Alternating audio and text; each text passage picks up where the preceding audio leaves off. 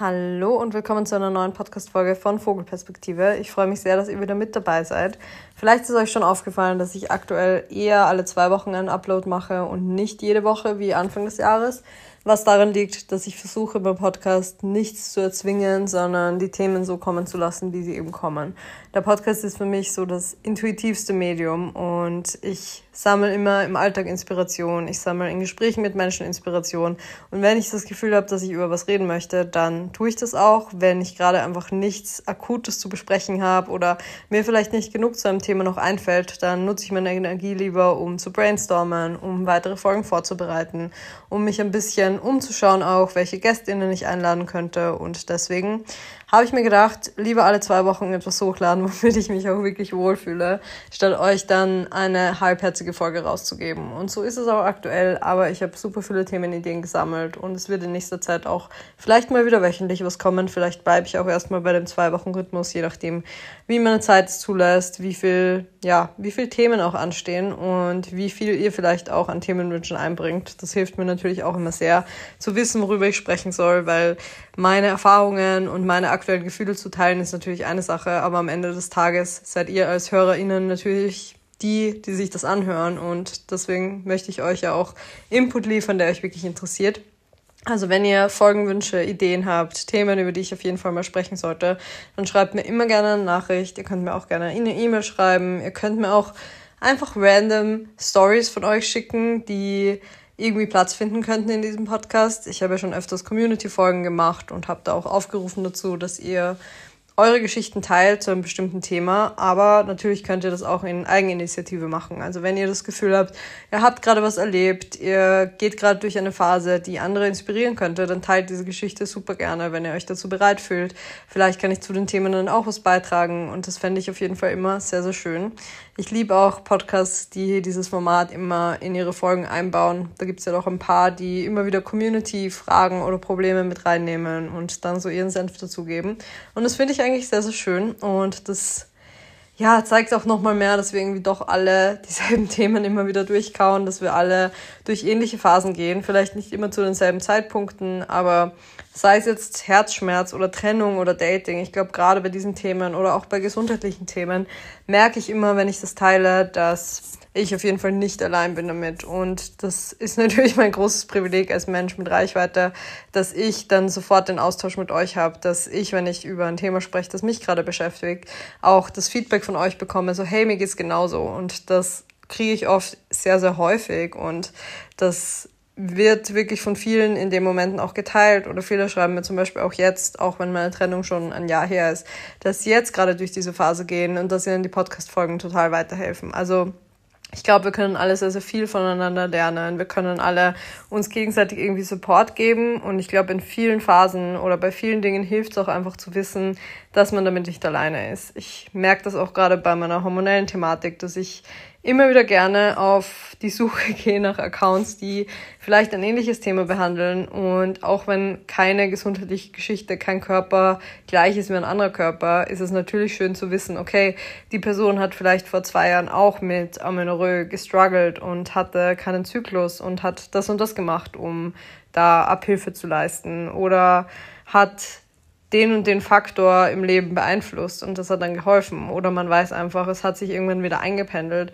Und ich glaube, dieses Wissen im Hinterkopf zu haben, ist immer sehr, sehr heilsam, weil einem das einen ja, eine positive Perspektive für die Zukunft gibt. Deswegen, um wieder zum Punkt zu kommen, wenn ihr eine Geschichte habt, die ihr gerne mit mir teilen möchtet, dann schreibt mir am besten eine E-Mail, weil dann kann ich das immer am besten auch sortieren und dann geht es auf keinen Fall unter. Auf Instagram versuche ich zwar auch alles zu beantworten, aber ihr kennt es ja vielleicht, Nachrichten in Chats oder auf WhatsApp oder irgendwo, wo einfach sehr viel gleichzeitig reinkommt.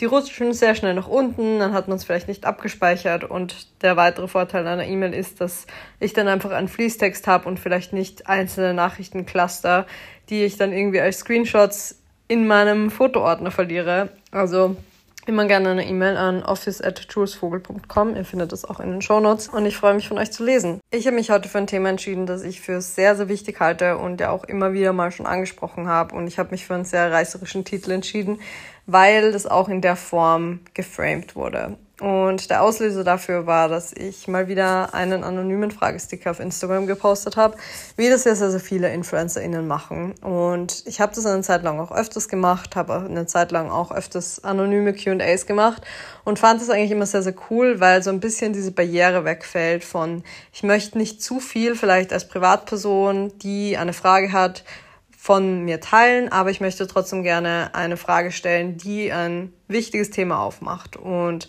die meisten Menschen aus meiner Community, also von euch, nutzen diese Anonymität auch nicht aus, sondern sind das sehr, sehr fair. Aber es gibt immer schwarze Schafe oder in dem Fall ein schwarzes Schaf.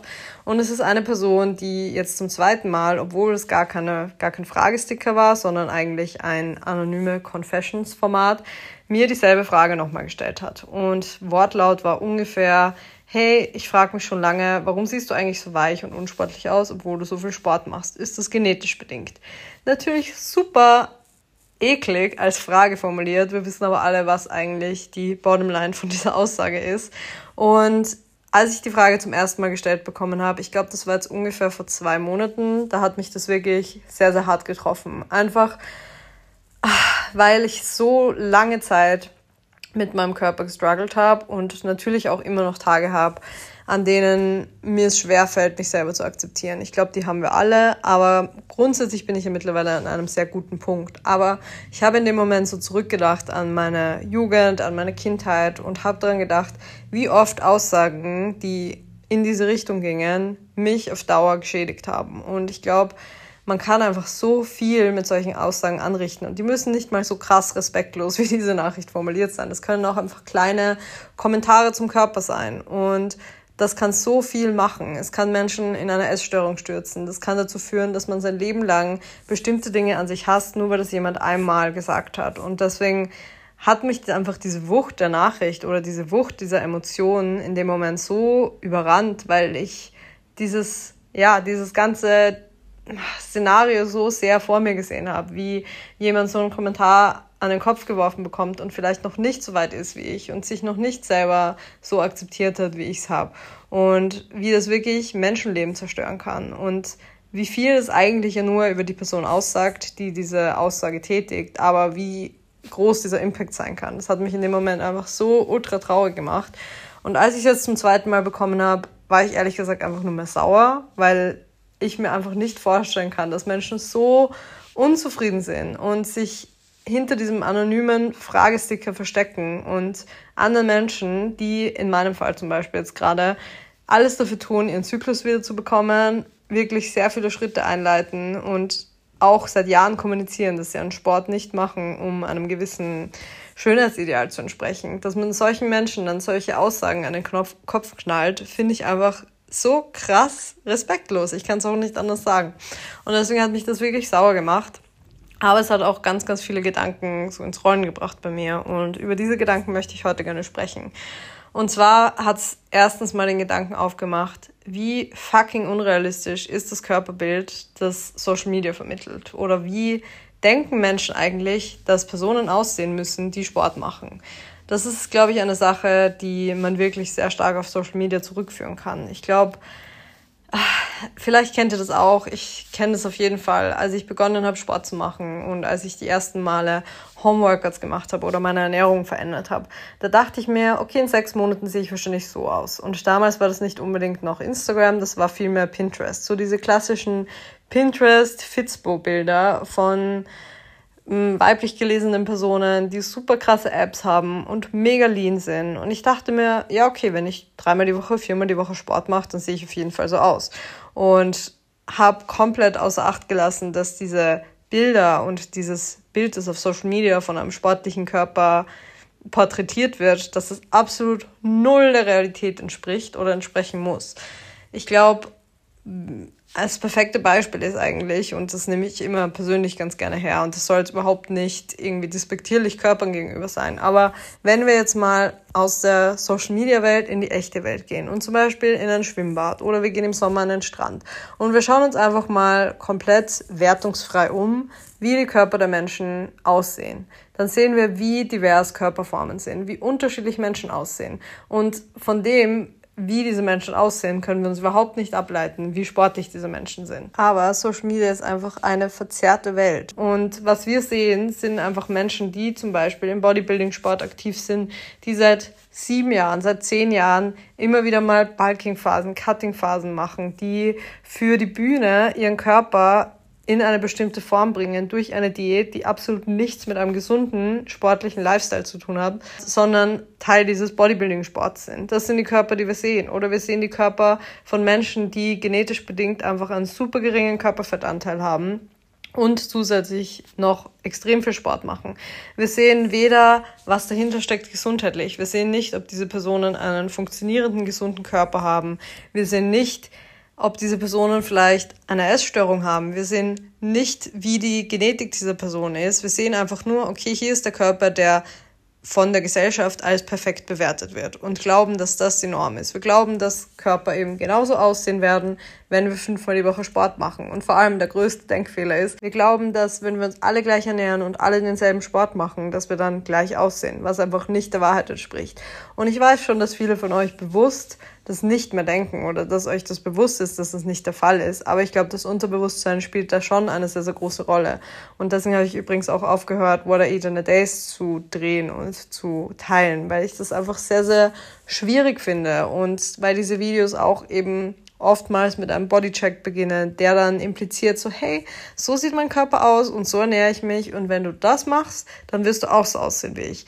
Was einfach nicht der Wahrheit entspricht, weil wir alle unterschiedliche genetische Faktoren haben. Wir haben alle eine unterschiedliche sportliche Vergangenheit und niemand wird genau gleich aussehen, wenn er sich gleich verhält. Und es bringt mich auch direkt zum nächsten Punkt. Ganz, ganz oft wird angenommen, dass ein leaner Körper automatisch ein gesunder Körper ist. Und es könnte nicht weiter von der Wahrheit entfernt sein. Natürlich, wie gesagt, gibt es Menschen, die genetisch bedingt einen sehr, sehr geringen Körperfettanteil haben, die noch dazu vielleicht sehr sportlich sind und dadurch immer sichtbare Bauchmuskeln haben oder einfach sehr, sehr lean aussehen. Aber für die meisten Menschen, vielleicht für 80 Prozent, vielleicht für 90 Prozent, wird es nicht der Körper sein, der für sie am gesündesten ist und der langfristig erstens mal Gesundheit, aber auch Sustainability bedeutet. Also dieser Körper wird nachhaltig für die Menschen nicht haltbar sein, weil es nicht der Körper ist, in dem sie sein sollten. Es ist nicht der Körper, der genetisch bedingt für sie gemacht ist. Ich kann von mir sprechen. In meiner leansten Phase, in der Phase, wo ich jetzt rückblickend wirklich sagen würde, ich war sehr, sehr dünn, war ich absolut nicht gesund. Ich war mental absolut an keinem guten Punkt. Ich habe mich sozial komplett isoliert. Ich habe richtigen Stress bekommen, wenn jemand spontan mit mir essen gehen wollte. Ich habe jeden Tag dasselbe gegessen und wenn ich davon abgewichen bin, dann hat es so eine Flut an Gedanken mit sich gebracht. Ich war überhaupt nicht frei in meinem Denken. Reisen haben mir Stress gemacht. Alles, was mir eigentlich Glücksgefühle bringen sollte. Zeit mit FreundInnen. Einfach mal rausgehen, essen gehen, essen genießen. Das hat mir alles gar keine Freude mehr gemacht. Und ich war so tief drinnen in meinem restriktiven Mindset. Und natürlich, vielleicht hat mein Körper nach außen hin so sportlich ausgesehen wie noch nie zuvor, weil man natürlich Muskeln mit weniger Körperfett besser sieht. War ich aber gesund? Nein, absolut gar nicht, weil mein Körper auch nicht dafür gemacht ist, so wenig Körperfett zu haben. Und für die meisten Menschen wird es einfach sehr viele Probleme mit sich bringen. Gesundheitliche Probleme, hormonelle Probleme. Und das sowohl bei menstruierenden Menschen als auch bei Menschen mit Testosteron. Das kann einen Periodenverlust mit sich bringen. Das kann einen Verlust der Libido mit sich bringen. Man hat keine Lust, man hat Dauerhunger, ist immer schlecht gelaunt, ist sozial isoliert. Und das nur auf Kosten eines leanen Körpers. Das ist einfach so ein unrealistischer und vor allem ungesunder Ansatz und trotzdem, glaube ich, so, so weit verbreitet. Ich glaube, wenn man jetzt 20 Menschen nebeneinander hinstellt und sagt, wer ist jetzt am sportlichsten, dann würden Menschen immer noch leider die Personen, bei denen Muskeln am deutlichsten zu sehen sind und wie gesagt, eben Muskeln sind deutlich zu sehen, wenn man weniger Körperfett haben, würden sagen, die Personen sind am sportlichsten. Und das ist einfach traurig und ich glaube, wir müssen da irgendwas an unserem gesellschaftlichen Mindset machen, dass das nicht mehr die vorherrschende Meinung ist. Und nochmal bewusster ist mir das geworden, seit ich die Arbeit bei Nubami mache. Also ich mache bei Nubami die Social Media Posts und kümmere mich da um alles, was so rausgegeben wird. Und dadurch arbeite ich quasi indirekt auch mit sehr vielen verschiedenen SportlerInnen zusammen. Und das Coole bei Nubami ist, dass sie SportlerInnen aus den unterschiedlichsten Sportarten betreuen. Da gibt es zum Beispiel LeichtathletInnen, DiskuswerferInnen, es gibt RennrodlerInnen, CrossfitterInnen, GewichtheberInnen und ich kann euch sagen, die Körper dieser Personen könnten nicht unterschiedlicher sein. Und das finde ich so besonders und so faszinierend und es hat mir nochmal eine ganz andere Wertschätzung für Körper irgendwo gegeben, beziehungsweise auch für meinen eigenen Körper, weil ich einfach gemerkt habe, dass selbst bei diesen ProfisportlerInnen die Körper so unterschiedlich aussehen. Und vielleicht würde man bei manchen sofort auf den ersten Blick erkennen, okay, die sind ProfisportlerInnen. Und bei anderen gar nicht, wenn man sie jetzt im Alltag sieht, im Supermarkt.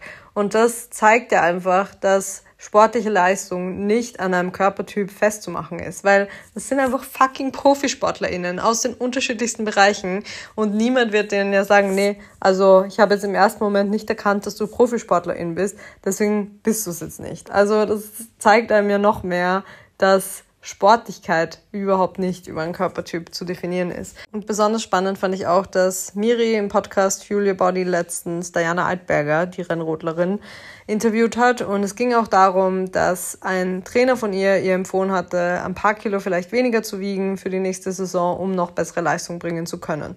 Natürlich sehr individuelle Anforderungen dieses Sports. Da geht es überhaupt nicht um ein Körperideal, um irgendwie dünner zu sein für ein eine Ästhetik, sondern einfach für diese spezifische Anforderung, die der Sport vielleicht mit sich bringt.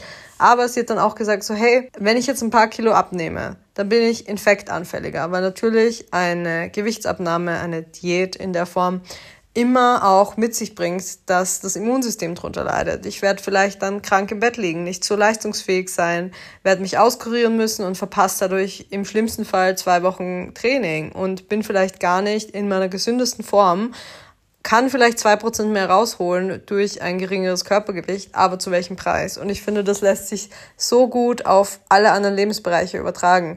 Natürlich können wir alle irgendwo einen Ästhetikanspruch auch an uns haben. Natürlich haben wir vielleicht alle eine Körperform, mit der wir uns am wohlsten fühlen.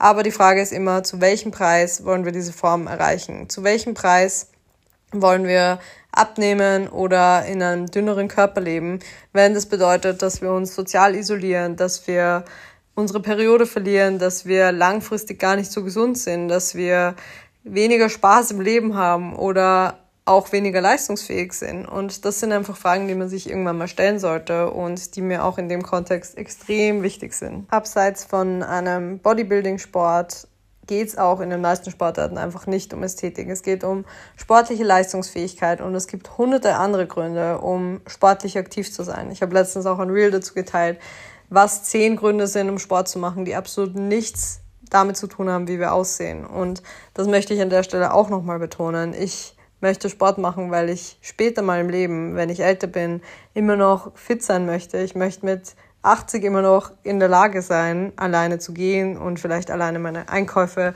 erledigen zu können, sofern ich das Privileg habe, so alt zu werden.